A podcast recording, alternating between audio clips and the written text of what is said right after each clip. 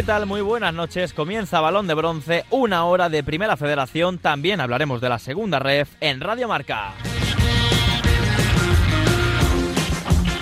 En un balón de bronce en el que tenemos, bueno, como siempre, pues eh, los protagonistas de la jornada, ya 25, eh, de la Primera Federación. Esta semana vamos a contar con Pablo Alfaro, entrenador del San Fernando.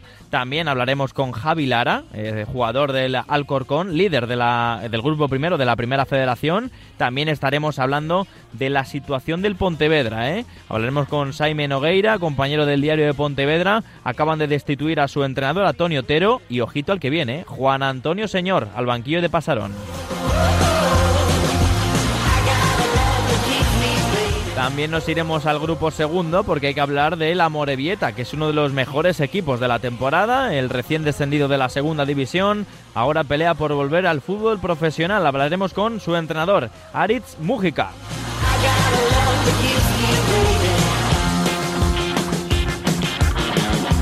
Y también tendremos nuestras secciones habituales del programa. Estaremos eh, analizando los datos de la jornada con Pedro González, nuestro compañero desde León, y también con Diego García, nuestro amigo y ya fiel eh, compañero desde 2018, que está Diego García contándonos las historias más destacadas, en este caso y esta temporada, de la Segunda Federación.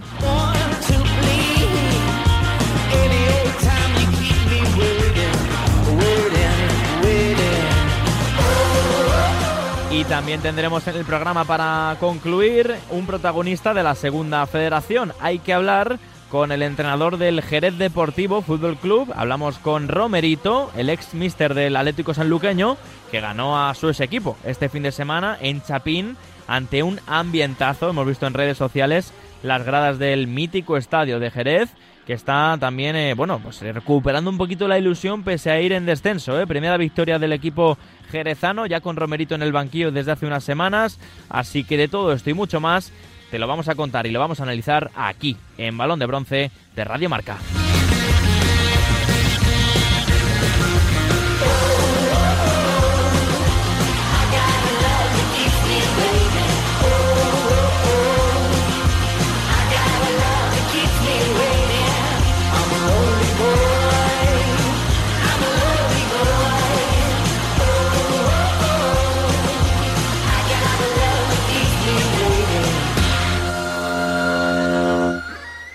Aquí comienza Balón de Bronce con Rafa Maínez.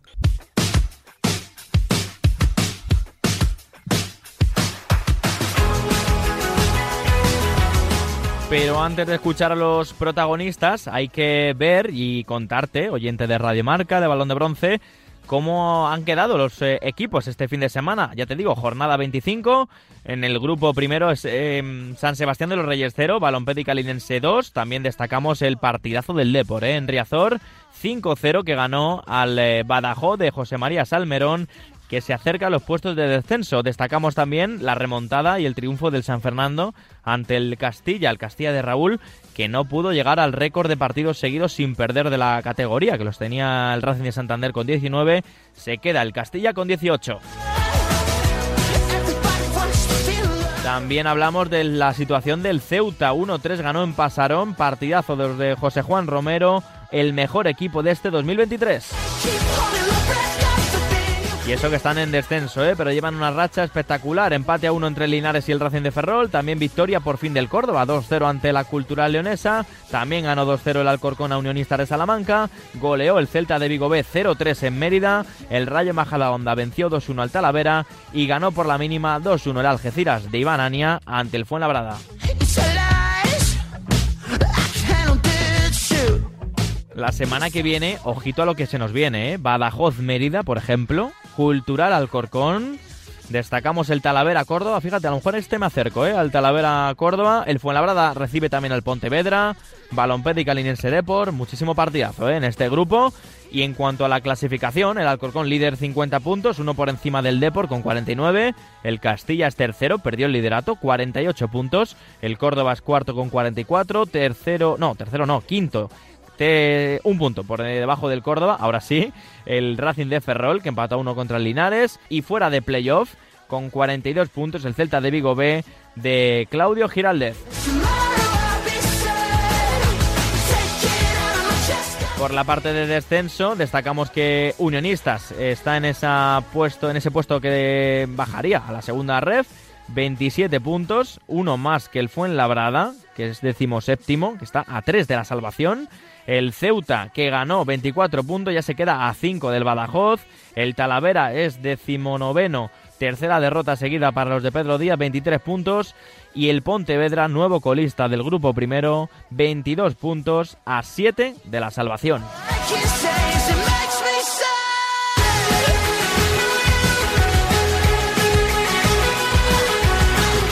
En el grupo segundo, Calahorra empató 1 ante el Real Murcia. También destacamos la victoria del Intercity, 3-1 ante el Castellón. El Barça Athletic también ganó 3-0 ante el Alcoyano. Buen partido del equipo de Rafa Márquez.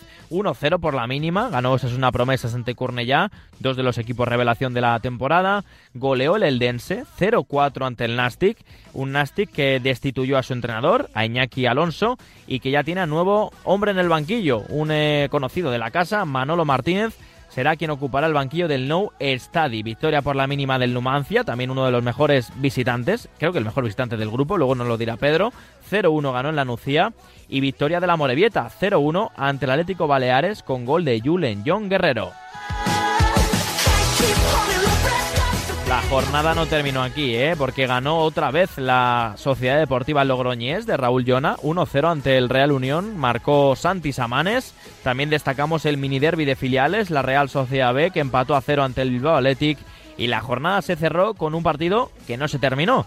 Fue el Sabadell Unión Deportiva Logroñés.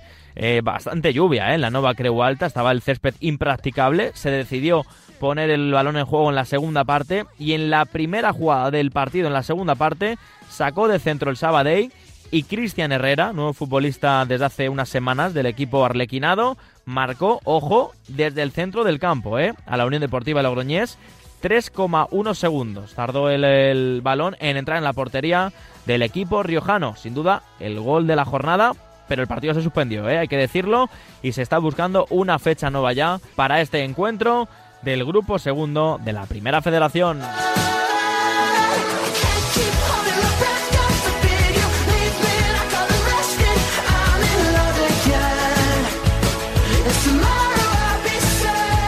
Venga, y en la clasificación, el Dense es líder, más líder de hecho, con 48 puntos, 4 eh, por encima del Castellón, que es segundo, perdió contra el Intercity, hemos dicho. Tercero es la Real Sociedad B con 41 puntos, los mismos, ojo, que la Morevieta cuarto y el Real Murcia quinto. El Barça Athletic espera ya fuera de playoff, 38 puntos, los mismos que la SDL, 3 por debajo del quinto.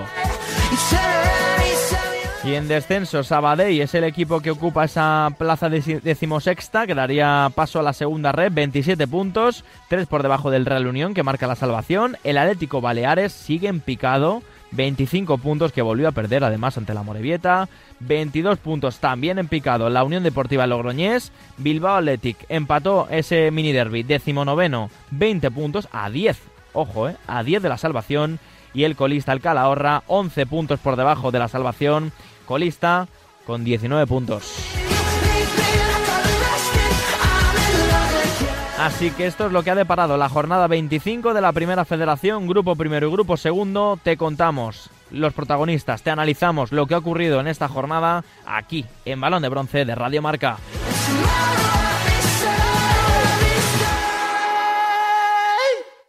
Balón de Bronce con Rafa Maínez.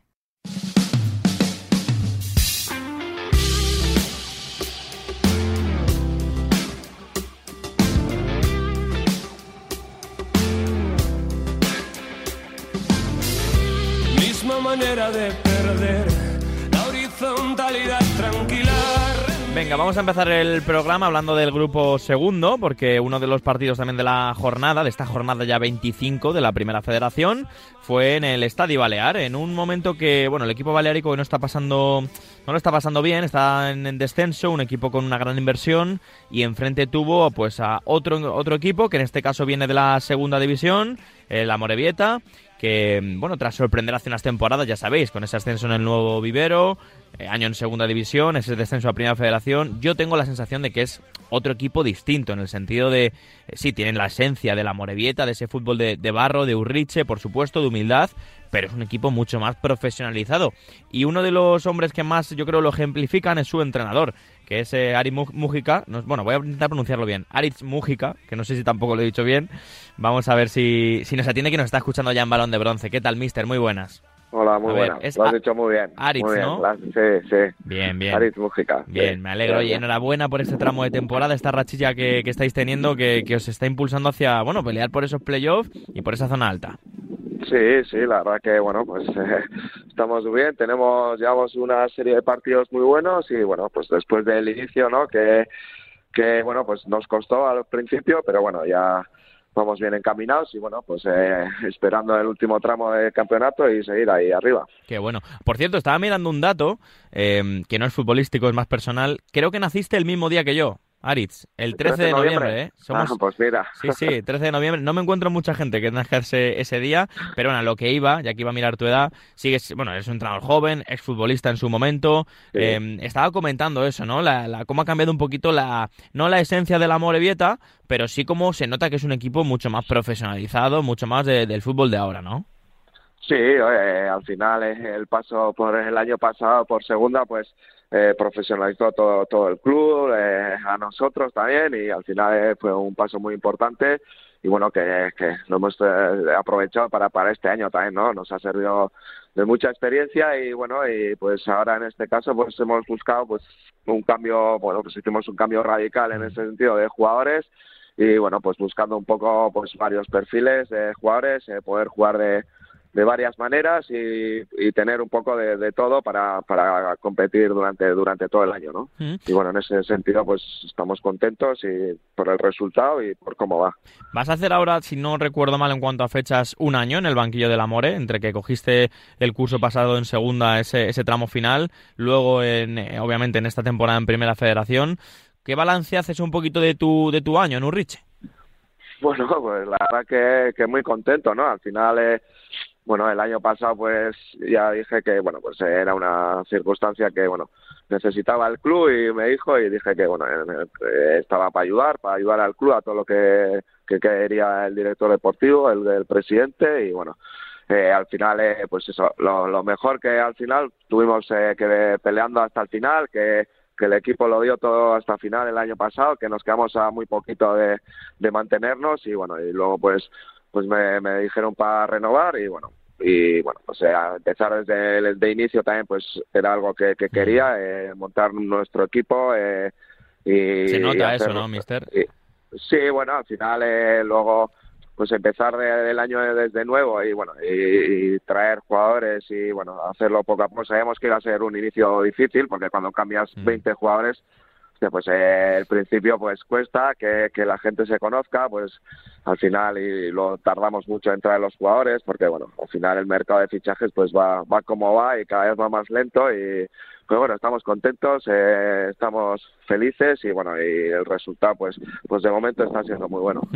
Oye, uno de los nombres propios está siendo Eneco Jauregui, no vamos a descubrir ahora al, delantero, pero lleva 12 tantos, Pichichi de momento de la competición eh, y sobre todo eh, que se le ve muy metido, ¿no? En el equipo, en el proyecto, eso que se le fue también, bueno, el que era su compañero como Izeta, ahora sigue sigue estando, ¿no? En esa, buena racha pese a que no vio puerta el otro día. Sí, sí, al final, eh, bueno, sabíamos el tipo de delantero que, que fichamos, sabemos que los delanteros en el Amorelleta normalmente hacen goles, eh, son jugadores que, que, tienen mucha presencia en área y que, que suelen meter goles.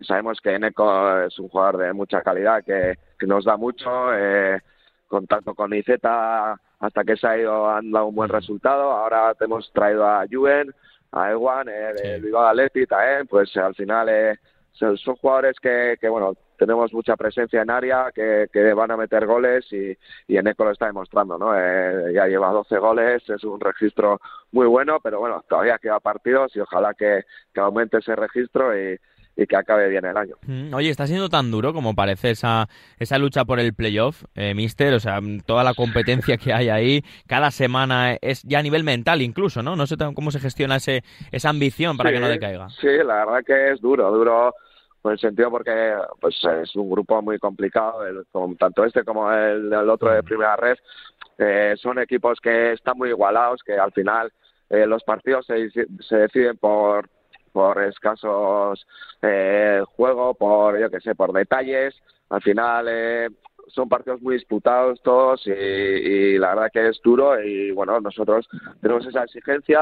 Eh, para nosotros mismos eh, el estar ahí arriba es una exigencia. Cada partido es exigirnos un poco más, eh, darlo un poco más y cada partido aprender y, y mejorar. Y bueno, en ese sentido eh, creo que hemos ido de menos a más y ojalá que, que acabemos, acabemos ahí arriba.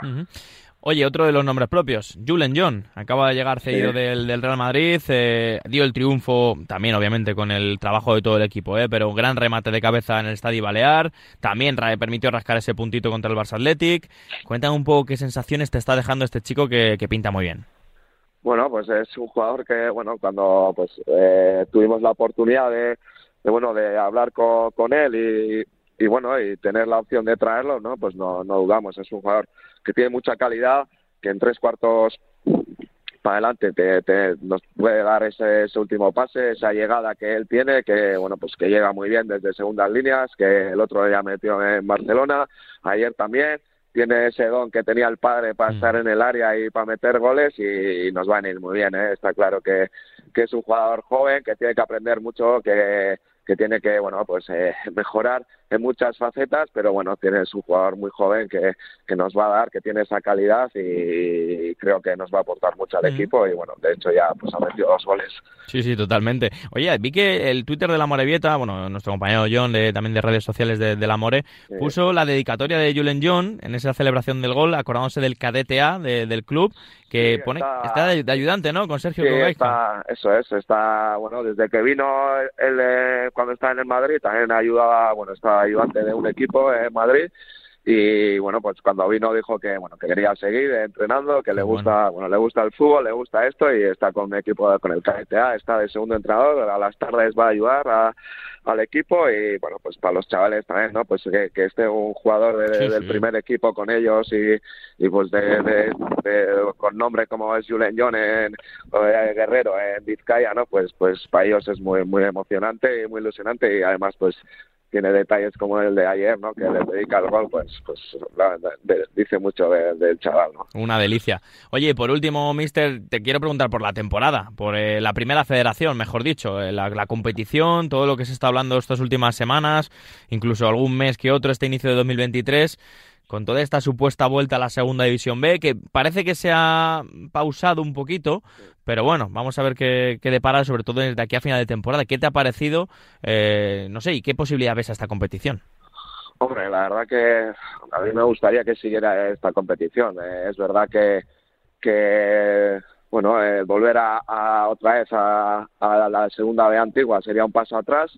Creo que bueno, ya que se dio este, este paso de, hacer esta primera ref, eh, creo que, bueno, eh, está claro que hay muchas cosas que tienen que mejorar, que, que los equipos necesitan más ayudas para, para que no tengan ese déficit cada año. Pero bueno, creo que, bueno, eh, espero que lleguen a un acuerdo entre clubes y federación y que se mantenga este modelo que, bueno, que vemos que, que tiene su proyecto y tiene, bueno, pues eh, hay eh, ciudades con grandes equipos que, que, bueno, que es una delicia jugar y que, y que es una delicia eh, seguir en esa competición. La verdad que el volver a, la antigua segunda B yo creo que sería un paso atrás enorme y bueno, y la verdad que bueno, solo deseo que siga así la competición, que se mejore, que, que bueno, pues que entre todos pues eh, consigamos que, que se revalorice más esta primera red y, y que, que, tenga más valor, ¿no? Y, y más más visión en el, fútbol español. ojalá, ojalá. Suscribo totalmente tus, tus palabras, Aritz. ha sido un placer escucharte, ¿vale? Y ponerte, ponerte voz, que no tenía el placer.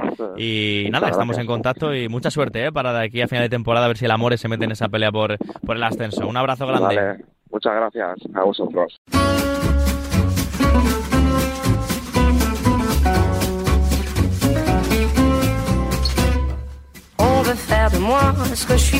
Último programa ya de febrero de Balón de Bronce, no se me asusten, no, último programa del mes de febrero de 2023 porque ya empieza marzo, pero antes de ello tenemos que repasar los datos de esta jornada 25, jornada 25 ya, que no queda casi nada para, para terminar esta primera federación, su segunda temporada y como cada lunes en Balón de Bronce saludo a mi compañero y amigo Pedro González. ¿Qué tal Pedro? Muy buenas.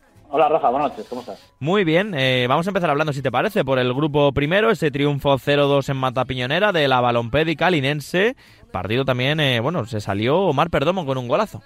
Sí, que además hizo el gol en una primera parte y eso implicaba que hacía dos meses que la Balona no marcaba un gol en la primera parte y que es el primero que anota la Balona de jugada en este tiempo, porque había marcado hasta ahora cuatro, tres goles, dos de, dos de penalti y uno de córner. Vale, empate a uno entre el Calahorra y el Real Murcia en el grupo segundo. Sí, que 12 de los 31 goles del Real Murcia son a balón parado, 5 de penalti, 2 de falta lateral, 1 de falta directa, 1 de córner indirecto y un nuevo gol de córner de Pedro León Rueda, que ya son 3. Y Marcos Basilga, que ha marcado 6 goles y los 6 han sido para romper el 0-0 inicial. Es la verlata de esa temporada de la categoría, junto a Aquiles, Losada, y Santi Samanés, que también marcó esta Vaya, tres han nombrado que están en un rendimiento brutal. Venga, vamos precisamente al encuentro donde Alberto Quiles brilló, eh, entre otros, porque el Depor ganó 5-0 en Riazor ante el Badajoz. Sí, un Quiles que dio hace por primera vez un doblete de asistencias, lleva ya 10 goles y 5 asistencias. Y el Depor igual el récord de primera federación de 6 porterías a 0 de local, igualando al Talavera y a Moribeta esta temporada y al Linares la temporada pasada. Y sobre eh, sobre, sobre Lucas Pérez, que no hay solo Inker Enzueta ha hecho más dobletes de los que lleva ya eh, Lucas Pérez, que lleva dos. Vale. Gran temporada también de Iker Unzueta. A ver, grupo segundo, Barça Athletic, que goleó 3-0 al Alcoyano. Sí, con Stanis que ha marcado cinco goles y cuatro han servido para romper el 0-0 inicial y los cuatro siempre han sido en los 12 primeros minutos. Eso implica que Stanis sea el jugador de la categoría que más goles marca en ese periodo de tiempo. Vale. 3-2 ganó y remontó el San Fernando. Escucharemos en un ratito al mister, a Pablo Alfaro, aquí en Balón de Bronce. Ganó al Castilla, que rompe un récord. Bueno, no, rompe un récord, no. Rompe una racha que pudo haber sido un récord, Pedro. Pues sí, las 18 jornadas que hemos comentado estos días, sin perder, se ha quedado a una del récord de la temporada pasada del, del, del Racing Thunder. Pero sí hubo un récord a ver. Que es que el San Fernando es el único equipo de primera federación que ha remontado dos goles de diferencia. Y es a su vez la remontada más rápida que ha habido con dos goles de desventaja, que fueron exactamente 6 minutos y 13 segundos. Y otro récord de San Fernando, que es que con el gol famoso de Chilena de Lanchi, se iguala el número de goles de un equipo no filial sub-23 eh, con 14 tantos. Los uh -huh. Racing Santander también la temporada pasada. Ahí quedan los datos de ese San Fernando 3, Real Madrid Castilla 2. También victoria del Intercity en este caso, equipo que quiere luchar por la salvación, por lo menos evitarla, la, eh, la, el descenso, perdón, pero que ganó 3-1 al Castellón, que se queda ya a 4 del Eldense, Pedro. Sí, nueve partidos sin perder que lleva el Castellón. La primera derrota de, de Rude uh -huh. como entrenador de, del Castellón.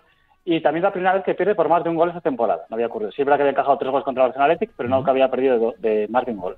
Y Semi, que suma 17 goles de compite en Primera Federación, y es el jugador de campo, sin incluir porteros, que más partidos ha disputado en Primera Federación. Han sido 62 de 63 posibles. Junto a Carlos Vicente, que marchó con molestias, veremos si se rompe la racha. El que ganó y recuperó la sonrisa eh, fue el Córdoba, que ganó en el Arcángel 2-0 ante la Cultural Leonesa. Sí, rompiendo cuatro derrotas seguidas que llevaba el Arcángel. Mm. Y es que en 22 minutos el Córdoba anotó el doble de goles que había sumado en los 600 minutos anteriores. Y la Cultu suma 512 minutos sin anotar, cinco partidos sin marcar, y es el peor arranque de una segunda vuelta en cualquier categoría de los últimos 93 años. Madre mía. Oye, la situación de Docampo peligra, Pedro, que se comenta por León. Bueno, yo creo que al, al sábado ya. Bien, bien, bien, eso es importante. ¿eh? A ver, el Numancia ganó fuera de casa, gran temporada que está poco a poco haciendo el equipo de Soriano, 0-1 ganó a la Nucía. Sí, Numancia que ha marcado solo nueve goles fuera de casa, pero que le han valido para sumar 20 puntos y ser el mejor visitante del grupo 2. Uf, impresionante. Con un mancebo que marca el primer gol de falta directa del Numancia y suma ya cuatro goles y dos asistencias. Vale, y ganó el líder del grupo primero, Alcorcón 2, Unionistas 0 intotable Santo Domingo. Ya son nueve victorias y tres empates, 30 de 36 puntos posibles. Uh -huh. Y de los últimos ocho goles, siete han sido de goles diferentes. O sea, no tiene un goleador, eh, vamos, claro, sí, sí, sí. diferentes. Vale, y pasamos al grupo segundo porque os es una promesa, es el filial rojillo que vuelve también a ganar, mira, como el primer equipo que ganó en el Ramón Sánchez Pijuán, 1-0 en este caso del filial ante el Cornellá. Sí, rompiendo una, tres derrotas seguidas que lleva en casa, y es que los últimos 12 partidos de local no se empatan, o sea, gana o se pierde, siete victorias y cinco empates. Y cuéntame un dato del Cornellá que estaba leyendo. Sí, en los últimos tres meses ha sufrido tres derrotas y es que las tres han sido por el mismo resultado, Vale. por 1 0. Vamos a Pasarón porque perdió el Pontevedra. Está mal, ¿eh? el equipo de que ahora entrena de momento Tony Otero, recién ascendido el Pontevedra a esta primera federación. Yo creo que es uno de los equipos, fíjate, decepción ¿eh? de esta temporada. 1-3 perdió ante el que ya no es colista, que es el Ceuta. Que el Ceuta suma siete partidos sin perder, cuatro victorias seguidas, con 16 puntos es el mejor equipo de la segunda vuelta en toda la categoría y el más goleador en 2023 Madre mía. junto al Linares. Y es que Rodri Ríos, que lleva 8 goles en 2023, pichiche de año natural, y ha marcado en dicho año los mismos goles que 20 equipos de primera federación. Puh, impresionante ¿eh? el rendimiento en este 2023 del equipo de José Juan Romero. Otra goleada, 0-4 en el Nou Estadi de Tarragona, Nastic, Nastic 0, el Dense 4. Sí, con un doblete de Manu Nieto, el segundo que hace en primera federación, y los dos casualmente fueron contra el Nastic y los dos en Tarragona. Uno con Andorra y este el Leche. Y son 12 porteros a cero de Guille Vallejo, que iguala a Gasaniga como el que más en, la primera federación. Ujú, Dos porterazos, ¿eh? sin duda, de esta competición. Vamos a pasar, damos un saltito, porque hay que hablar de la Morevieta que ganó 0-1 al Atlético Baleares. Sí, con Julen Guerrero que anota su segundo gol, los dos de cabeza, los dos fuera de casa y para dar en total tres puntos. Uno contra Barcelona Athletic y los dos del Atlético Baleares. Venga. Y es que los últimos cuatro goles han sido a balón parado. Tres de falta lateral y uno de penal. Vale, ya hablamos de la goleada 0-3 del Celta B ante el Mérida en el romano José Fouto. Sí, con un Iker Losada que ya lleva nueve goles y cuatro asistencias y un Miguel Rodríguez que suma total 18 goles desde que compite en primera federación y es el menor sub-20 con más goles en la categoría. Y gran victoria otra vez en las gaunas de la Sociedad Deportiva Logroñés de Raúl Llona 1-0 ante el Real Unión. Sí, que sigue en racha, siete partidos sin perder y una sola derrota en las últimas 15 jornadas. Y Santi Samanés, con esos tres goles que ha dado en las últimas jornadas, le ha dado al equipo ya cinco puntos. Coge aire el Algeciras de Iván Ania, que ganó 2-1 al Fuenlabrada, que se va poco a poco hundiendo ¿eh? en el descenso. Sí, un Algeciras que llegaba a la jornada 25 con una victoria en casa, era el peor local del Grupo 1 y el Fuenlabrada era el peor visitante del Grupo 1. Y con Diego García, que ha anotado 7 de los 20 goles del Fuenlabrada, que es el 35%. Venga, y vamos a terminar con dos encuentros. Eh, el penúltimo es el Rayo Majadahonda 2, Talavera 1. Eh, bueno, la última vez que el Rayo encadenó cuatro victorias seguidas fue en diciembre Ujú. del 2020, en Segunda B. Y Miguel Brau, que lleva en 2023 dos goles y dos asistencias. Y terminamos con un partido que no se terminó, que es ese suspendido entre el Sabadell y la Unión Deportiva Logroñés. Minuto 47, fuertes lluvias. Pero es que lo que pasó, Pedro, en ese minuto, bueno, minuto, en esos segundos iniciales de la segunda parte fue, yo creo histórico, ¿no? Sí, porque yo creo que va a ser difícil que vuelva a pasar algo así. Y es que el gol de Cristian Herrera es el primero de saques directos del centro del campo en Primera Federación. Y es el gol más temprano en la segunda parte. 3,1 segundos me salió de- de- haciendo la media de varias pruebas. Y la UDL, que lleva ya 669 minutos sin anotar, tercera peor racha histórica de Primera Federación, tras el Betis Deportivo con 804 y el. Zamora con 681. Bueno, pues ahí quedan los datos de la jornada 25 de la mano de, la mano de nuestro compañero Pedro González. Gracias, como siempre, como cada lunes. Nada, un abrazo, Rafa. Y nosotros que seguimos en Balón de Bronce, en Radio Marca.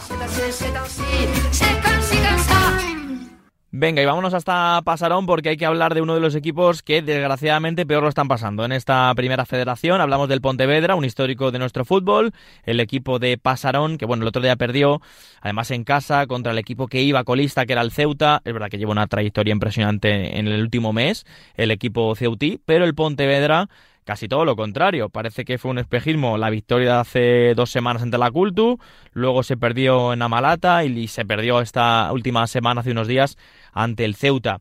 Más allá de eso, porque al final en los resultados, pues oye, se te puede dar partidos complicados, no, no cabe duda, pero la sensación, eh, el clima que rodea al club, a Pasarón, a la afición, pues es bastante negativo. Todo hace indicar que, que bueno, pues eh, que ser uno de los equipos que esté peleando por, por esa salvación, que lo está haciendo de hecho.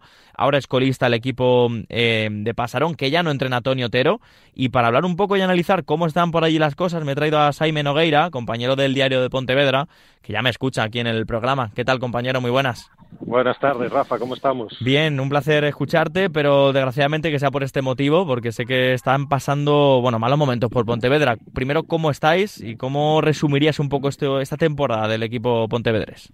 Pues esta temporada es una auténtica locura y al final la posición del equipo en la tabla refleja todo lo que está aconteciendo aquí. Es, eh, desde el punto de vista deportivo, se han cometido, ha cometido muchos errores el Pontevedra, pero es que desde el punto de vista social e institucional la relación con la afición ha sido muchísimo peor y a nivel comunicativo el club que ha intentado dar pasos eh, en algún momento, pero en realidad tampoco lo ha conseguido porque la presidenta ha tardado muchísimo en dar la cara ante algunos errores y decisiones importantes que se han tomado, como las dos últimas destituciones de entrenadores. De hecho, eh, eh, eh, hoy mismo comparece en rueda de prensa para explicar todo lo que acontece al respecto de la distribución de Tonietero y lejos que con dos cambios de entrenador tan rápidos en la posición que está el Pontevedra ahora mismo, todo hace prever que el Pontevedra no va a estar en esta categoría la próxima temporada. Primero fue el cese de Antonio Fernández, luego llegó Tonio Otero, que creo que ya es un habitual, entre comillas, cuando este, digamos que es el boro, ¿no? Del Pontevedra, por decirlo así, Saime, eh, un entrenador que aparece cuando,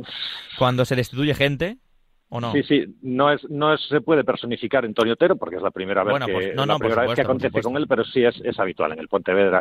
En el Pontevedra es muy frecuente este, en el Pontevedra de Lupe Murillo de los últimos mm. siete, ocho años es muy frecuente esta manera de, de, proceder de conceder oportunidades pues a personas que están dentro de la casa, a un director de la base, a un director deportivo, a un segundo entrenador, a alguien de dentro que en muchas ocasiones, como sucedió en su momento con eh, Luismi pues llegan a final de temporada e incluso prolongan su estancia en el club y otras ocasiones pues como, como es la que acontece con Tony Otero que ya venía una situación muy desgastada una relación de muy poca confianza entre él mismo y la presidenta desde tiempo atrás pues acaba rompiéndose como se acaba rompiendo. Oye, ¿cómo se le explica al oyente, al seguidor de la Primera Federación, que el Pontevedra sea un equipo que viene de ascender, con lo que cuesta, ¿eh? Ascender en esta segunda federación hacia la Primera Federación, un equipo, oye, pues aseado, una plantilla decente, para que nos vamos a engañar, un, bueno, futbolistas. ¿Cómo se explica ahora todo este bajón? Eh, deportivo incluso, porque tú puedes, vale, institucionalmente, tú puedes, bueno, pues no tener la mejor gestión, pero ¿cómo se ha trasladado todo esto? ¿A la gente en Pasaron a quién apunta más? ¿A una dirección? ¿Al futbolista? A, no sé, qué está pasando? A ver, esto siempre es un cúmulo de factores, Rafa. Esto obviamente no, no, no solo es una cuestión, pero obviamente en el tema deportivo. En el tema deportivo, eh, pues eh, aparte, como bien dices, la gente de fuera de, Pontevedra, la gente que, que, un poco es seguidora del fútbol históricamente, pues Pontevedra, Aroma Fútbol, equipo mm. de con campo grande, equipo con historia, equipo con afición, pues al final se confecciona un equipo con no con un presupuesto no demasiado elevado, uno de los presupuestos eh, de media tabla para abajo de la categoría, un equipo que se ampara sobre todo en dos figuras, en la, en la figura de los dos delanteros, que hay mucha confianza en ellos, que son Charles y Rufo, que son dos buenos jugadores, veteranos, pero dos buenos jugadores, ¿Y eso qué provoca? Pues eso limita también la inversión en el resto de la plantilla. Entonces, el Pontevedra sale a jugar esta temporada con la base prácticamente de la plantilla de la temporada pasada. Es más, sale a jugar prácticamente con el once inicial que logra el ascenso de segunda federación. No hace una gran inversión a ese respecto, mejora con, en determinados aspectos eh, el equipo, en teoría, pero para tener más fondo en el armario, pero no para darle un salto de calidad, por decirlo de alguna manera, al, al once inicial. No lo consigue. Y el salto de calidad de la categoría es muy importante. Entonces, esas dos personas, esos dos futbolistas que en teoría tenían que marcar la diferencia, eh, por, por mm, responsabilidad suya, por responsabilidad de los compañeros, por responsabilidad colectiva, que al final es lo que sucede en el fútbol, es cierto que no están dando ese plus de calidad pues que se espera. Rufo y Charles llevan muy poquitos goles en esta temporada. Entonces, el Pontevedra se encuentra con una situación en la que tiene muchísimas dificultades para producir y cuando no metes goles, lo normal es que ganes pocos partidos y que te metas donde te metes. Pues mira, mientras que charlábamos eh, y mientras que estamos charlando en esta entrevista, acaba de hacer oficial el Pontevedra en esta tarde-noche de lunes que Juan Antonio Señor es el nuevo entrenador, eh, Jaime. Es Juan Señor, el exfutbolista. Juan Señor. Bueno, por lo menos podremos gritar lo del 12 a 1 por aquí. Ahí está la, noticia, justo lo acaba de tutear hace, hace nada. Este programa se emite por la madrugada, pero se graba unas horitas antes. Eh, siete de la tarde ha comunicado el Pontevedra que Juan Antonio Señor es el nuevo entrenador del Pontevedra. La gente, bueno, pues, pues reacciones de todo tipo nos encontramos. el problema que tiene el Pontevedra, en cualquier caso, ya puede que mm. venir a coger el equipo, como decía el otro, Rita, ¿no? El problema es que ahora mismo el Pontevedra tiene 22 puntos, para salvarnos históricamente, hacemos un análisis más o menos histórico, riguroso de datos, hmm. se requieren no menos de 44 puntos, entonces el Pontevedra ahora con la misma plantilla, porque esencialmente es la misma plantilla que ha llegado hasta aquí, no, no ha habido grandes cambios en el mercado de invierno, que eso es un error imperdonable por parte del club, pues eh, con la misma plantilla va a tener que conseguir los mismos puntos que ha conseguido en 25, jornadas en 13. Como mínimo, es que es eso. Es que aparte de los 44, tú lo sabes, Rafa, que lleva siguiendo esto muchísimos años en una categoría de 20 equipos muy igualada, los 44 no te garantizan nada, es un mínimo. Y de ahí para el norte, y teniendo en cuenta que en esta categoría, a diferencia de lo que acontecía en, Segunda División B, aquí descienden 5. Allí descendían 4 y, también, también te digo, el Pontevedra ahora, que ya es colista, ya no son los que esté a 7 de la salvación, sino que ya tiene por delante a cuatro equipos, más luego los de la salvación, por supuesto, los que están en, permanencia ahora mismo. Eh, ninguno en la tendencia en la que está él. Por supuesto. Bueno, incluso, sí, bueno, hay alguno que, unionistas quizás está en una tendencia más negativa, el Badajoz también, pero bueno, se escapa de puntos eso. me ha sido un placer, se me acaba el tiempo, un placer hablar contigo y a ver si te llamo dentro de poco y contamos que va mejor las cosas, ¿vale? Ojalá sea así, un abrazo, Rafa.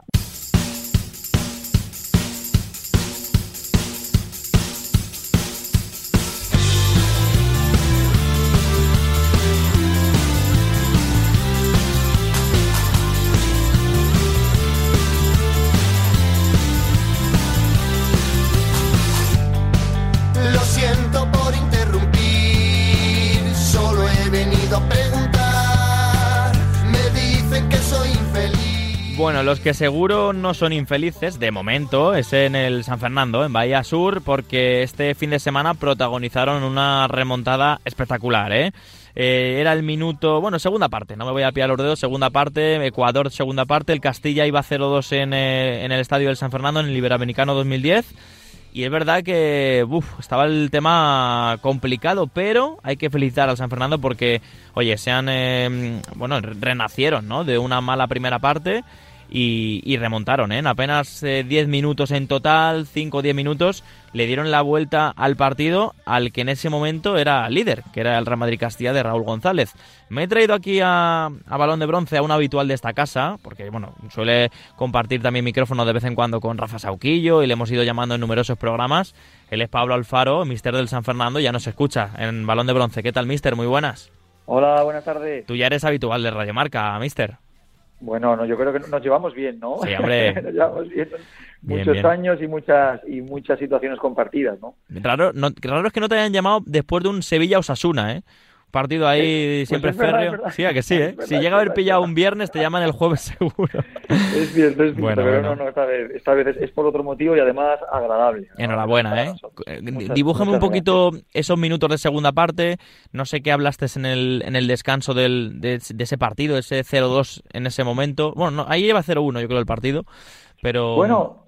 Cuéntame, cuéntame un poco. Sí, sí, mira, pues mira, Rafa, a ver, el, lógicamente uno ya plantea la situación y el partido y la semana sabiendo que es un, pues de esos días que todos marcamos en el calendario en rojo, ¿no? Y en un círculo, pues porque la visita del, del, filial del Real Madrid, el equipo que, que lleva Raúl, que es un, histórico y una, una, leyenda de nuestro deporte, pues todo levanta mucha expectación, ¿no? En un, en un lugar como San Fernando. Y, bueno, haciendo, haciendo una muy buena primera parte, pero muy buena en, muchísimas facetas del juego, eh, yéndonos 0-0 de descanso, posiblemente habiendo merecido, eh, yéndonos con ventaja, sabiendo que lógicamente te enfrentas a un equipo muy joven, pero con muchísima calidad. De hecho, ya, por ejemplo, uno de sus futbolistas no vino aquí porque jugó contra el Atlético de Madrid, el derby. Álvaro Rodríguez. Y, además fue el autor del gol.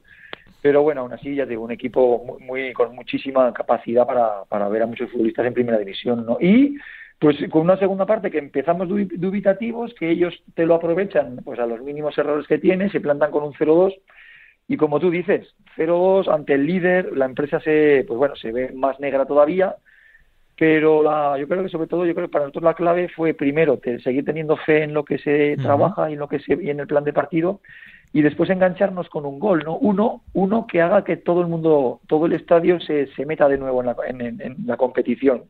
Y eso fue lo que pasó. Y prácticamente en 12 minutos pues fuimos capaces con bueno con acierto con, con, con el pues eso con, la fe y sobre todo digo y el acierto de mis futbolistas pues de darle la vuelta al marcador que, que el Castilla hasta ahora nunca se lo habían hecho fíjate y ponerle bueno y para nosotros seguir con nuestra racha de sumar de tres y el Castilla pues pues impedirle eran 18 partidos sin perder. Con que bueno pues eh, alguna llamada de Santander he tenido porque el Racing es el que el equipo que sigue teniendo ese récord de 19 claro.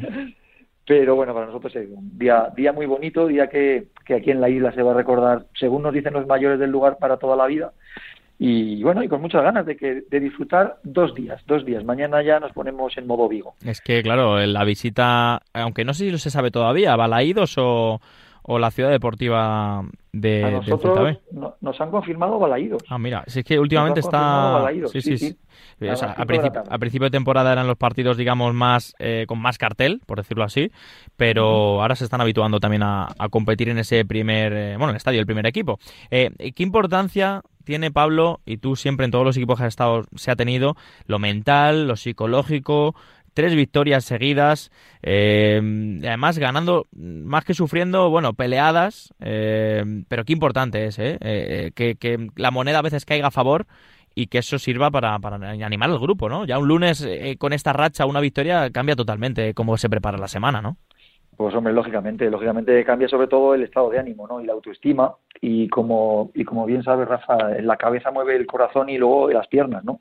Y es así, es así. Al final es intentar intentar convencernos todos de que, lógicamente, de que si damos nuestra mejor versión, pues somos muy buen, mucho mejor equipo, sacarle, pues eso, que, que, que, todo el futbolista se atreva, se atreva, se atreva a rematar, se atreva a chutar, se atreva a driblar, se atreva a hacer cosas que, que, lógicamente, de ahí luego viene el premio ¿Y cómo vas a cómo vas a decirle tú que pues eso, pues que a tu a tu lateral derecho no haga una chilena en el área rival, ¿no? Claro, claro. Lo tiene que en tu área no, en tu área tiene que despejar, en la rival tienes que darle esas libertades porque lógicamente de ahí luego viene pues pues que salga pues, el, talento de cada uno, en algunos momentos esa, ese puntito de fortuna pero yo estoy convencido y además soy un convencido de que la fortuna siempre llega si la buscas, ¿no? Si no la buscas es muy difícil de que, de que, son, de que llame a tu puerta. Claro, y totalmente. esa suerte viene con, con trabajo. Oye, el grupo eh, el grupo a nivel de, bueno, en cuanto a equipos, no el grupo humano del San Fernando, digo, en la competición, eh, ¿qué te está pareciendo, Pablo? Porque se ha hablado mucho, ¿no? Estas últimas semanas de una posible vuelta a, lo que era antes la Segunda División B, unas categorías que tú conoces muy bien. Em, yo creo que, vamos, eh, lo que, lo que estamos viendo a nivel deportivo es incontestable, ¿no? El rendimiento de esta, de esta primera federación. Sí, sí. A ver, no hay color, no hay color. No hay color. Esta categoría esta categoría es muy mucho más parecida a la segunda A que a la que a la segunda B de toda la vida. Mm. Porque al final, al final y, cada año va a ser una selección natural, al final van quedando los clubes y los equipos mejores de la antigua segunda B, ¿no? Éramos casi siempre 80 equipos, excepto el año ese año que tuvimos un poco Frankenstein de la pandemia y demás, pero siempre pues de 80 han quedado 40, entonces han quedado, quedan los 40 mejores y todo eso, todo es mucho más corporativo. Yo estoy convencidísimo, vamos, aparte de que pueda haber pueda haber disputas y pueda haber lógicamente pues eh, conflictos de intereses, que es lógico que los haya, pero el fútbol español no puede permitirse el lujo de volver de nuevo de dar pasos atrás, sobre todo porque es que nosotros nos tenemos que comparar con los contextos de nuestros pues, vecinos europeos, ¿no? Y en, en, la Europa, digamos, de fútbol eh, moderna, hay, siempre hay terceras categorías, ya con matices, ¿no? Casi, bueno, mm. casi no, es que son profesionales. No, no, por supuesto, por supuesto. Ya no hay... en Alemania, en Inglaterra... Exacto, y en primera red ya no hay equipos que entrenen por las tardes. Claro, ya eso es. Todos, y para mí la gran diferencia, siempre digo, los equipos que entrenan por las tardes, pues ¿por qué? Porque tienen chicos pues que, que estudian, que trabajan y que complementan su, su sueldo, digamos, pues con el fútbol. Ahora ya no, en primera red todo el mundo entrena por las mañanas, todo el mundo es profesional, mm. todo el mundo tiene, y eso no lo podemos perder, ¿no? Sería un retroceso, vamos. Eh, no, no, brutal, brutal. Que reajustemos todo me parece fantástico y vamos a sentarnos y a, dialogar, pero yo creo que no, se lo va a permitir el fútbol, ni la federación ni los clubes, ¿no? Ojalá, ojalá así sea. Pablo, se me acaba el tiempo, ha sido un placer. Ya sabes que estaríamos aquí hablando una hora de este fútbol y del San Fernando, por supuesto. De hecho, tengo ganas de hablar otra vez contigo más con más calma y hablar realmente del equipo, de nombres propios, de futbolistas que te hayan sorprendido. Así que nada, mucha suerte y oye, que disfrutes el camino, ¿vale? Pues muchísimas gracias, Rafa, y, felicidad y enhorabuena por tu programa porque es muy necesario para esta categoría y para todos los que amamos el fútbol. Muchísimas gracias. Aquí seguiremos. Un abrazo, Pablo. a ti, Rafa.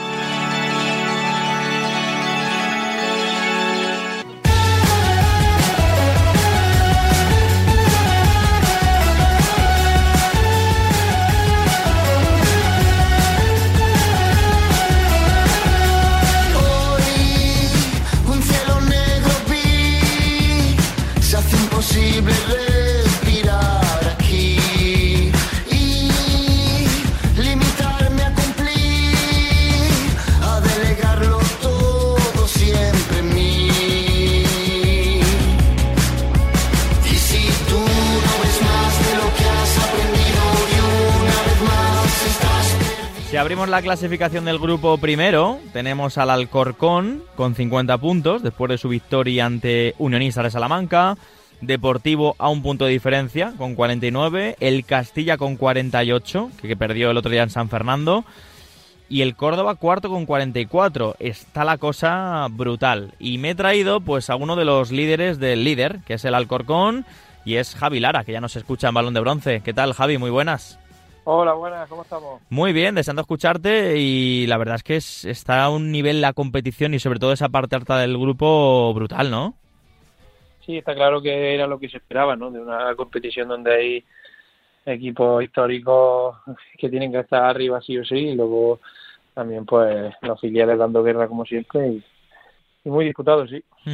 Llevabais una racha, sobre todo, bueno, hace, hace nada, estabais en el liderato del grupo 1, la derrota el otro día ante el Celta B pues hizo también que el Castilla se aprovechase de eso y ocupar esa, esa primera plaza. ¿Cómo ha sido la semana a nivel mental, a nivel de preparación, después de haber dejado ese primer lugar?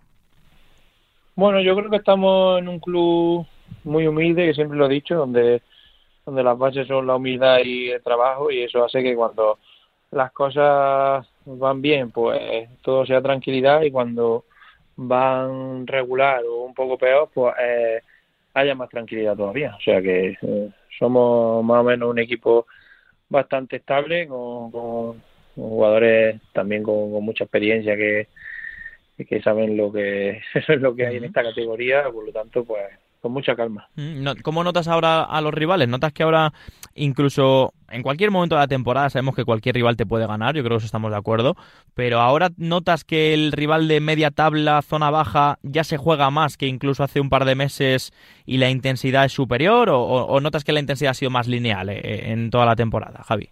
Es que no sé, yo creo que eso dependerá un poco de con quién hables. Por, mm. ejemplo, para mí Badajoz y Algeciras contra nosotros dieron un nivel altísimo, no, no le encuentro explicación ninguna a que estén en esa zona de la tabla y a lo mejor hablas con otro equipo que ha jugado contra el Alcorcón en un día más flojo y te puede decir que no entiende que el Alcorcón está ahí arriba, ¿no?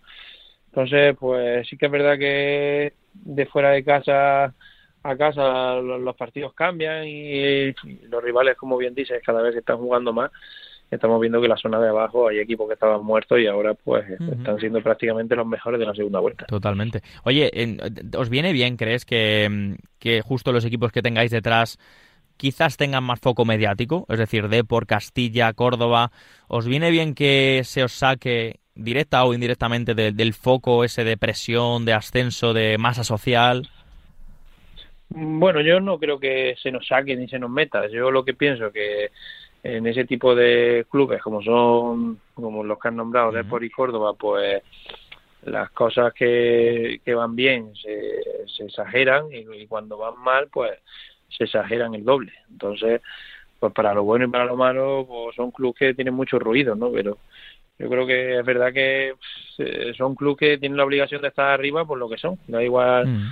Eh, siempre que estén en, primera red o incluso en segunda división van a estar obligados a estar arriba. Entonces yo creo que la trayectoria pesa y eso es inamovible. Nosotros pues somos un club también que ha estado muchos años en segunda división, pero ya sabes lo que es Madrid, ¿no? Que está Madrid, Atlético, Getafe, Rayo, Leganés y, y, bueno, pues hay mucho, hay mucha más eh, repartición, por así decirlo. ¿Tú cómo te ves a nivel físico, hombre, a nivel técnico, a nivel futbolístico, en cuanto a tacto de balón, etcétera? Se te ve muy bien, Javi.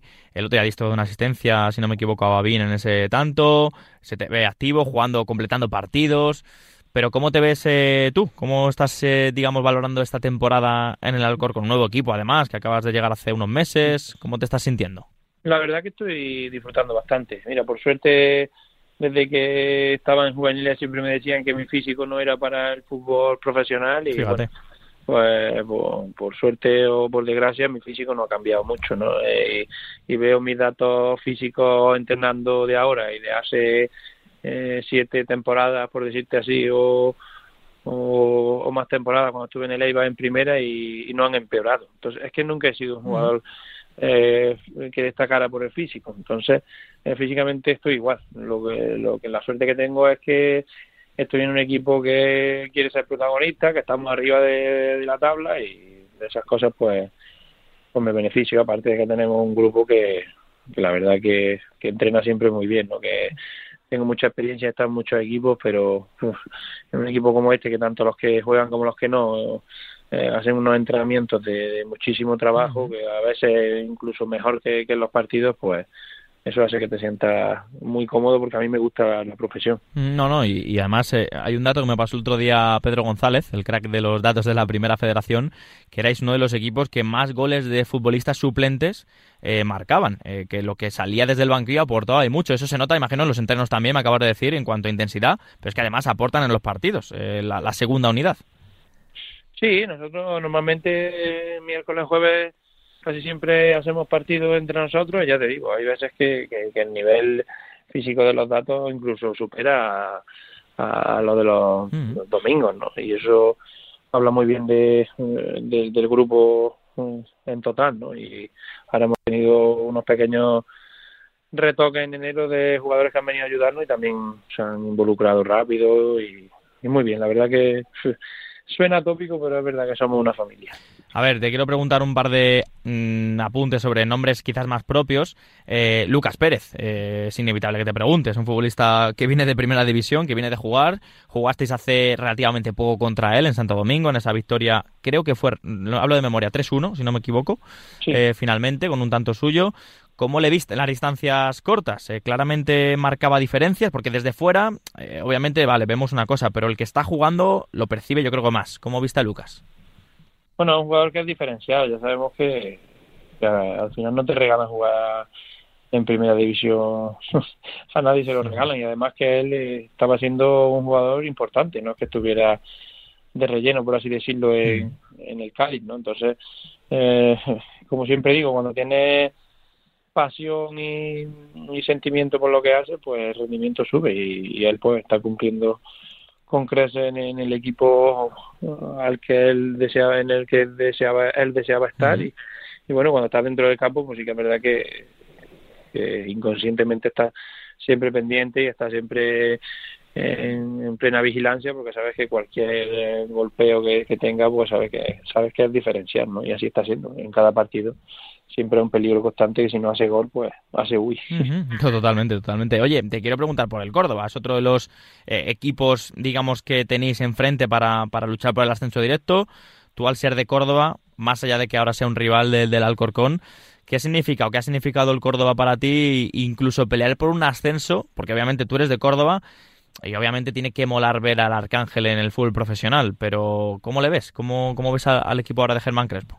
Sí, al final Córdoba es el equipo donde, donde crecí, el equipo de, de mi tierra y siempre siempre le deseo lo mejor. Está claro que, claro, están en la misma división que yo, estamos peleando por lo mismo y ojalá pudiéramos ascender los dos y si, si, el, si el Alcorcón no, no lograra el objetivo, ojalá que sí, pues que lo consiguieran ellos, porque eh, es una malísima noticia para, para los cordobeses, pues estar en primera red y, y siempre digo lo mismo, que enfrentarme al Córdoba en primera red es una mala noticia, ¿no? Porque lo considero un club para cotas más altas, pero bueno, como te he dicho antes, pues eh, los veo bien, yo no los veo no lo veo tan mal, he seguido todos sus partidos, pero ya te digo, eh, son clubes tan grandes que, que las victorias son difíciles de, de gestionar y las derrotas todavía muchísimo más, ¿no? Pero tampoco veo tampoco veo tantas grandes diferencias como, como se hablan. Yo no, no lo veo tan mal. Una pequeña mala racha que algunos la hemos tenido de, de dos partidos y luego una buena racha y luego otros dos partidos y luego otra buena racha y luego otros dos partidos y a lo mejor ya han tenido los cinco o seis seguidos. También los rivales también juegan. Cada vez que juegan contra el Córdoba la motivación es diferente. Cada vez que van al Arcángel para ellos es como ir al Bernabéu. y al final, pues eso seguro que, que se nota, pero yo lo veo bien. Siempre es verdad que, bueno, ha habido partidos en los que el portero ha sido más, protagonista, ahora últimamente, pues a lo mejor el portero no ha sido tan protagonista y al final, pues bueno, yo veo una competición que, que es muy difícil ganar, pero ellos son un, candidato a todo, porque eh, luego cuando lleguen la, las jornadas en las que yo dije que en las que se va a jugar todo, cuando queden cinco o seis partidos que se verá dónde está cada uno, pues el Arcángel es una olla a presión y ahí se vive mm. se viven cosas que en otros sitios no pasan. Y por último, te quiero preguntar por la competición. Se ha hablado mucho, eh, desgraciadamente, de un posible cambio, de un posible regreso a la Segunda División B. Está el tema ahora un poco parado. Estamos un poco expectantes eh, a ver qué movimientos pues hace la federación al hilo de, de esto, de los acuerdos entre clubes. Bueno, sinceramente, una situación un poco, bueno, que cansa bastante, ¿no? Más allá de, de hablar siempre de, lo mismo, ¿no? De, desacuerdos entre federación, clubes y gestión de competición. ¿Tú cómo has vivido un poco todos estos, eh, no voy a decir rumores, porque era información, pero bueno, todos estos movimientos con la, con la competición que todavía no sabemos cómo, cómo, va, cómo va a avanzar?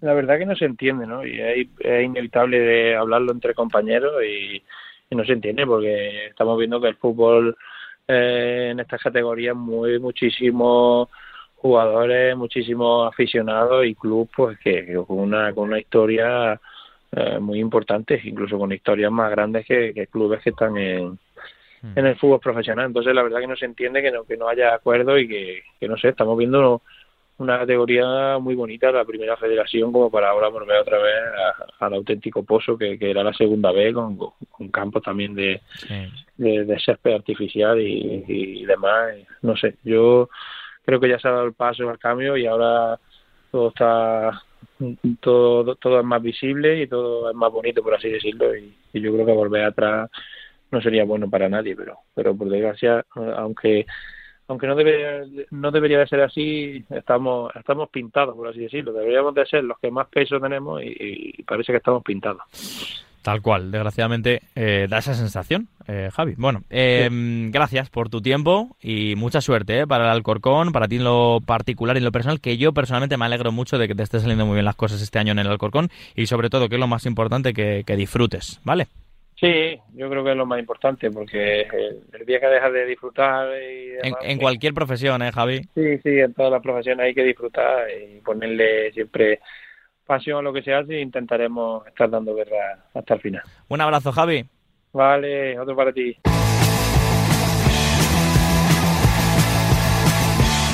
Venga, y como cada lunes vamos a repasar la gran historia de dos de nuestros equipos de la Segunda Federación. Para ello presento, como siempre, a nuestro querido Diego García. ¿Qué tal? Aterrizándome a yo en esta noche de lunes. Rafa, buenas noches. Me alegro de escucharte. Lo primero, a ver, nos traes dos equipos, uno por Extremadura y otro por Asturias. Cuéntanos quiénes son. Bueno, Rafa, el primero de ellos es el Club Polideportivo Cacereño y en concreto vamos a atender a su ascenso a segunda división en la campaña 51-52. Venga, ahora te pregunto por el otro, pero vamos a hablar de ese cacereño, a ver cómo llegaba el equipo extremeño. Pues el equipo extremeño, Rafa, llegaba a tercera división en 1943, eh, año de posguerra todavía, por primera vez desde su fundación. Hasta entonces eh, solo había competido en categorías eh, regionales y fueron varios los intentos de subir a segunda durante los años siguientes. En 1944 fue campeón el cacereño de su grupo en tercera división, pero no superó, no superó la fase de ascenso. En, 1946 fue segundo y en la 50-51, que es eh, la previa a la que vamos a ver ahora, volvió a ganar eh, su liga de nuevo sin suerte en la fase de ascenso. Vale, en cuanto a futbolistas clave, ¿qué destacamos? El primero de ellos es Enrique Bosch, atacante que ya tenía experiencia en segunda división con equipos como Osasuna y Numancia sería el máximo goleador del cacereño el año siguiente en la División de Plata y también iba a jugar en dicha categoría con equipos como Granada o Castellón. El segundo de los nombres que ponemos en valor, Rafa, Vicente Gómez Guío, interior izquierdo, que fue mítico en el club extremeño porque disputó 11 temporadas con la elástica del cacereño y que también, eh, como Enrique Bosch, se quedaría en el club para su paso por segunda división. También, por cierto, jugó en el Club Deportivo Talavera. En cuanto al torneo, ¿por qué le fue tan bien? ¿Cómo fue aquel ascenso? Bueno, pues comentar, Rafa, que el cacereño formaba parte de ese grupo cuarto de la tercera división, grupo que eh, contaba con 16 equipos y que era uno de los más fuertes de la categoría porque había nombres como el Rayo Vallecano, el Toledo, el Badajoz, el histórico y liturgi de Andújar, la Sociedad Deportiva Emeritense, clubes muy míticos, con eh, algunos de ellos con sabor añejo, y decir, Rafa, que subía solo el primero, pero lo hacía directamente, sin fase de ascenso de por medio, como había ocurrido en años anteriores. Desde el primer momento, el cacereño vio que era su año, vio que era su oportunidad, quiso mandar en el campeonato. Su primera derrota, de hecho, llegó en la jornada 14, cerrando la primera vuelta con 10 victorias y 4 empates. Su rival más directo iba a ser el Iliturgi. La segunda vuelta fue un poco peor, contabilizando Cacereño nueve victorias, tres empates y tres derrotas, produciéndose el ascenso Rafa en la jornada 28 a 2 del final, tras una victoria en Ávila por 1-3 y la derrota del Iliturgi en Toledo. Y en cuanto a las consecuencias, ¿por qué los siguientes años? Eh, bueno, ¿por qué no? ¿Qué, ¿Cómo le fue al cacereño en los siguientes años tras ese, bueno, el mejor año de su historia? Pues eh, no pudo eh, conservar la categoría en segunda división el cacereño, volviendo de nuevo a tercera para la 53-54, pero Rafa, eh, destacar que de los equipos que hoy son extremeños, porque por entonces en los años 50 no existían las comunidades autónomas, fue el primer equipo extremeño en conseguir ascender a la división de plata del fútbol nacional. Bueno, pues ahí queda uno de los equipos, el otro es el Unión Popular Langreo, de la 62-63, primera permanencia en segunda división, Diego. Eso es, Rafa. Acababa de ser fundada la Unión Popular de Langreo, que en la temporada anterior, la primera de su historia, ya había conseguido el ascenso de tercera a segunda. El objetivo pasaba a ser radicalmente opuesto, de conservar la categoría en la división de plata.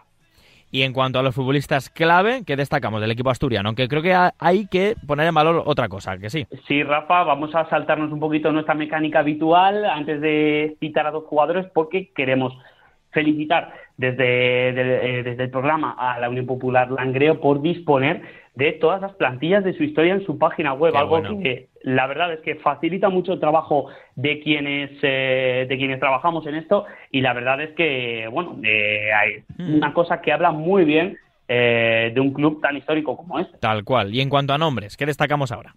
Victoriano Michelena, que es uno de los eh, máximos eh, goleadores del equipo en aquella temporada con siete dianas, formó parte de la plantilla del eh, Real Oviedo en primera división en la 61-62 y después de su paso por el Langreo se marchó al equipo de su tierra, el Real Unión de Irún. En segunda instancia, Ángel Herrero, que tenía 20 años y después de una 62-63 en la que como Michelena consiguió 7 goles, recaló en clubes como el Racing, el Rayo o el Sporting, debutando en primera con este último y jugando tres temporadas en la élite. Destacar de Ángel Herrero, que regresó al Langreo para la temporada 73-74, más de una década después. Ahí quedan Victoriano Michelena y Ángel Herrero. En cuanto al torneo, ¿qué destacamos del Langreo? Pues destacar, Rafa, la nómina de equipos que había en ese grupo de segunda división aquel año, Real Sociedad, Español, Racing, estos ya conocían la primera división, también había, también se encontraban por ahí el Celta y el Alavés, y el Pontevedra, que era el Pontevedra previo, eh, previo Rafa, al que iba a jugar en primera, el Pontevedra Ike Roelo, que fue un, equipazo tremendo. Menudo, menuda nómina de equipos había aquel año en segunda división en ese grupo. Decir, Rafa, también que los dos últimos descendían y el decimotercero y decimocuarto iban a la promoción de permanencia. El inicio del Langreo en ese grupo fue realmente pésimo, solo sumó dos puntos en los seis primeros partidos y tan solo consiguió dos goles en ese periodo inicial de la competición. Así que los augurios no eran, no eran nada buenos. Cierto es que poco a poco fue adquiriendo una cierta regularidad, eh, venciendo a Racing, Sporting o Vasconia en la primera vuelta y acabando la misma en posiciones de permanencia. ¿Y cómo le fue ese inicio de la segunda? Que creo que mejoró bastante ¿eh? el equipo asturiano. Mejoró mucho, Rafa, mejoró mucho porque sumó cuatro victorias eh, en la segunda vuelta, una de ellas en el último partido ante la Real Sociedad, uno de los gallitos de la categoría, evitando el descenso directo de este modo, el eh, Langreo, y pasando a jugarse la permanencia en la promoción contra otro historiquísimo del fútbol español como el Arenas.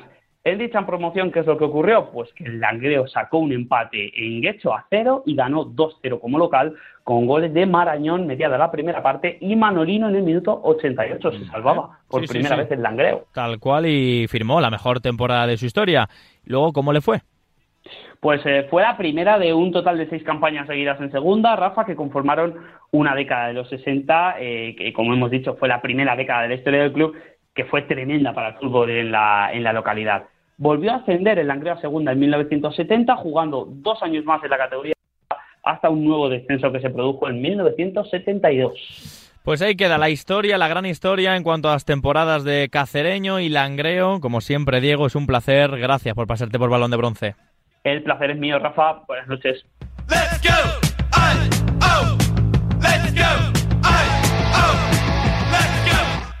Simplemente dejaré que salga Venga, que entramos en la recta final del programa. Ya sabéis que en Balón de Bronce dejamos un hueco para la segunda federación, ¿eh? ese espacio ya para la cuarta categoría. Y hoy me he traído a un entrenador que yo creo que está muy feliz. ¿eh? Ganar un eh, partido importante, su primer encuentro ganado en su nuevo equipo desde hace tres semanitas. Es verdad que está peleando por no descender, en este caso con el Jerez Deportivo, en, el, eh, en la segunda ref, en el grupo cuarto. Y es que estábamos hablando ahora un poco antes de la entrevista, el calendario que viene y el rival del próximo de la próxima semana, el Cádiz B, ¿eh? Hablo de Romerito, que es el mister del Jerez Deportivo Fútbol Club. ¿Qué tal, mister? Muy buenas. Hola, buenas tardes, Rafa. Qué bien ahora entrenando, un nuevo grupo humano. Cuando un entrenador está sin entrenar, es como que le falta, ¿no? Ese mono de, competir el día a día, ¿no? ¿O qué? Sí, la verdad que bueno, eh, hemos llevado bastante tiempo desde febrero de, del año, de este año pasado, bueno, del año pasado, sin entrenar y bueno, sí que es verdad que tenía, he tenido alguna oferta, pero al final decidí por estar por el Jerez Deportivo y bueno, estar contento porque bueno, creo que hay un grupo humano bueno y un grupo bueno de, de jugadores y futbolistas. Mm, Oye, Chapín y la afición del Jerez Deportivo, por supuesto, pero ambientazo lo primero. Y segundo, Romerito, ¿cómo se describe ese- esos momentos cuando aprieta una grada de un estadio, pues voy a decir un estadio enorme, un estadio de primera prácticamente? Sí, la- aquí estamos acostumbrados a, a exigir mucho la afición y es verdad, pues bueno, bueno, porque eh, es un club que tiene 3.000 socios, pero después a Chapín solo hay 4 o 5.000 personas a ver el partido. Y es verdad que este año está siendo un año bueno, pero lo que te- intentamos cambiar eh, este año, pero bueno, nosotros hemos venido a, intentar sacar el equipo de ahí abajo, a poquito a poco están cogiendo conceptos y, la verdad que estamos contentos con el grupo humano y de, futbolistas que hay, que, va creciendo poquito a poco. Es duro el grupo, ¿no? Hemos tenido en este programa, pues eh, hace no demasiado, pues gente del incluso de la Antequera, que está que se sale, el Recre, eh, UCAM Murcia, gente de la parte de alta de la tabla. Es verdad que creo que eres el primer protagonista de esta parte más de abajo, de este grupo cuarto. Esa lucha va a ser impresionante, ¿no? Tanto con Cádiz B, Torremolino, Mancha Real, Elegido, etcétera. Sí, es verdad que eh, va a ser un grupo muy complicado, como son casi siempre los grupos cuarto y quinto, y algo mejor el tercero también.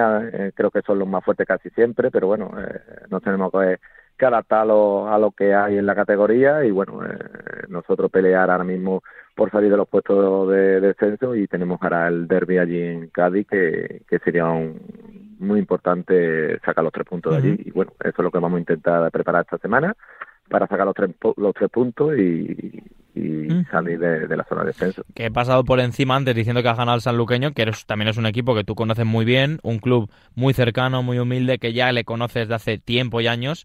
Ganar tu primer partido con el Jerez Deportivo ante el Sanluqueño, ¿cómo ha sido ese reencuentro, esa victoria? Uf, pues la verdad que sufrimos muchísimo porque bueno, la primera parte, eh, dos errores nuestros no, mm, no la pagamos demasiado caro porque fueron los dos primeros tiros del, del sanluqueño a puerta y, no- y nos vamos al descanso 0-2. Así fue muy complicado, pero bueno, el equipo creyó que se podía la remontada y la verdad que es un segundo tiempo donde la gente disfrutó y muy contento por la victoria porque nos hacía falta una, una victoria de esta forma para que el, que el equipo le dé a, crecer y tener esa confianza en el trabajo que está haciendo durante la semana. Yo creo que esto va a ser un punto de inflexión para el equipo eh, y por eso que creo que en Cádiz tenemos muchas opciones de ganar. Oye, además tú has estado en, en muchos equipos a nivel de, de Cádiz, a nivel de provincia, pues eh, la Balona, aunque está en la línea, pero bueno, Sanluqueño, ahora Jerez, conoces muy bien esa zona, pero ¿cómo se vive el fútbol en Jerez? Es verdad que tenemos ahí un poco dividido a, a las aficiones, pero ¿cómo percibes el fútbol en, en, esta, en esta localidad? Aquí siempre ha habido mucha afición y muy exigente. Lo que pasa es que es verdad que cuando hay dos equipos, porque bueno, uno se creó porque no se veía viabilidad a, otro, pero bueno, los dos están viviendo en la misma ciudad. Eso hace que sean menos fuertes los equipos en, en lo que es Jerez pero bueno, cada uno tenemos que, que, vivir nuestra vida. Al final eh, está el, el Jerez Club Deportivo y el Jerez Deportivo. Y bueno, uno está en segunda red y otro en tercera y tenemos que vivir con ellos, pero bueno, eh, sería bonito de que algún día pues se podía ver un, un Jerez mucho más grande y, y alguna afición unida, que ese sería lo bonito, porque bueno, Jerez se merece estar en liga profesional y bueno, a poquito a poco pues se mm. intentará la cantidad de ciudades, eh, mister, que entre Logroño, Salamanca, Jerez, que está el fútbol dividido, que cada uno tiene sus motivos, por supuesto, pero qué pena eh, que, que, se divida el fútbol así con la potencia que tendrían eh, todos unidos. Bueno, eso es otro tema. Romerito, ha sido un placer escucharte. Enhorabuena por esa primera victoria del sanluqueño y suerte sobre todo eh, en esa salvación por la, bueno, por la permanencia, en esa pelea por la permanencia en la segunda ref. Un abrazo grande, pues ¿vale? Muchas gracias. Un abrazo, Rafa. Un abrazo.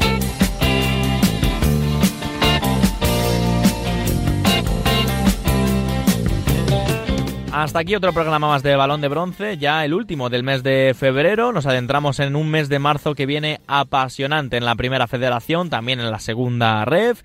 Ha sido un placer escuchar a los eh, protagonistas del fútbol de verdad y sobre todo a vosotros agradeceros el apoyo que siempre nos dais aquí en Balón de Bronce en Radio Marca. Les habló Rafa Maínez, nos escuchamos el lunes que viene aquí en Radio Marca. Chao, adiós.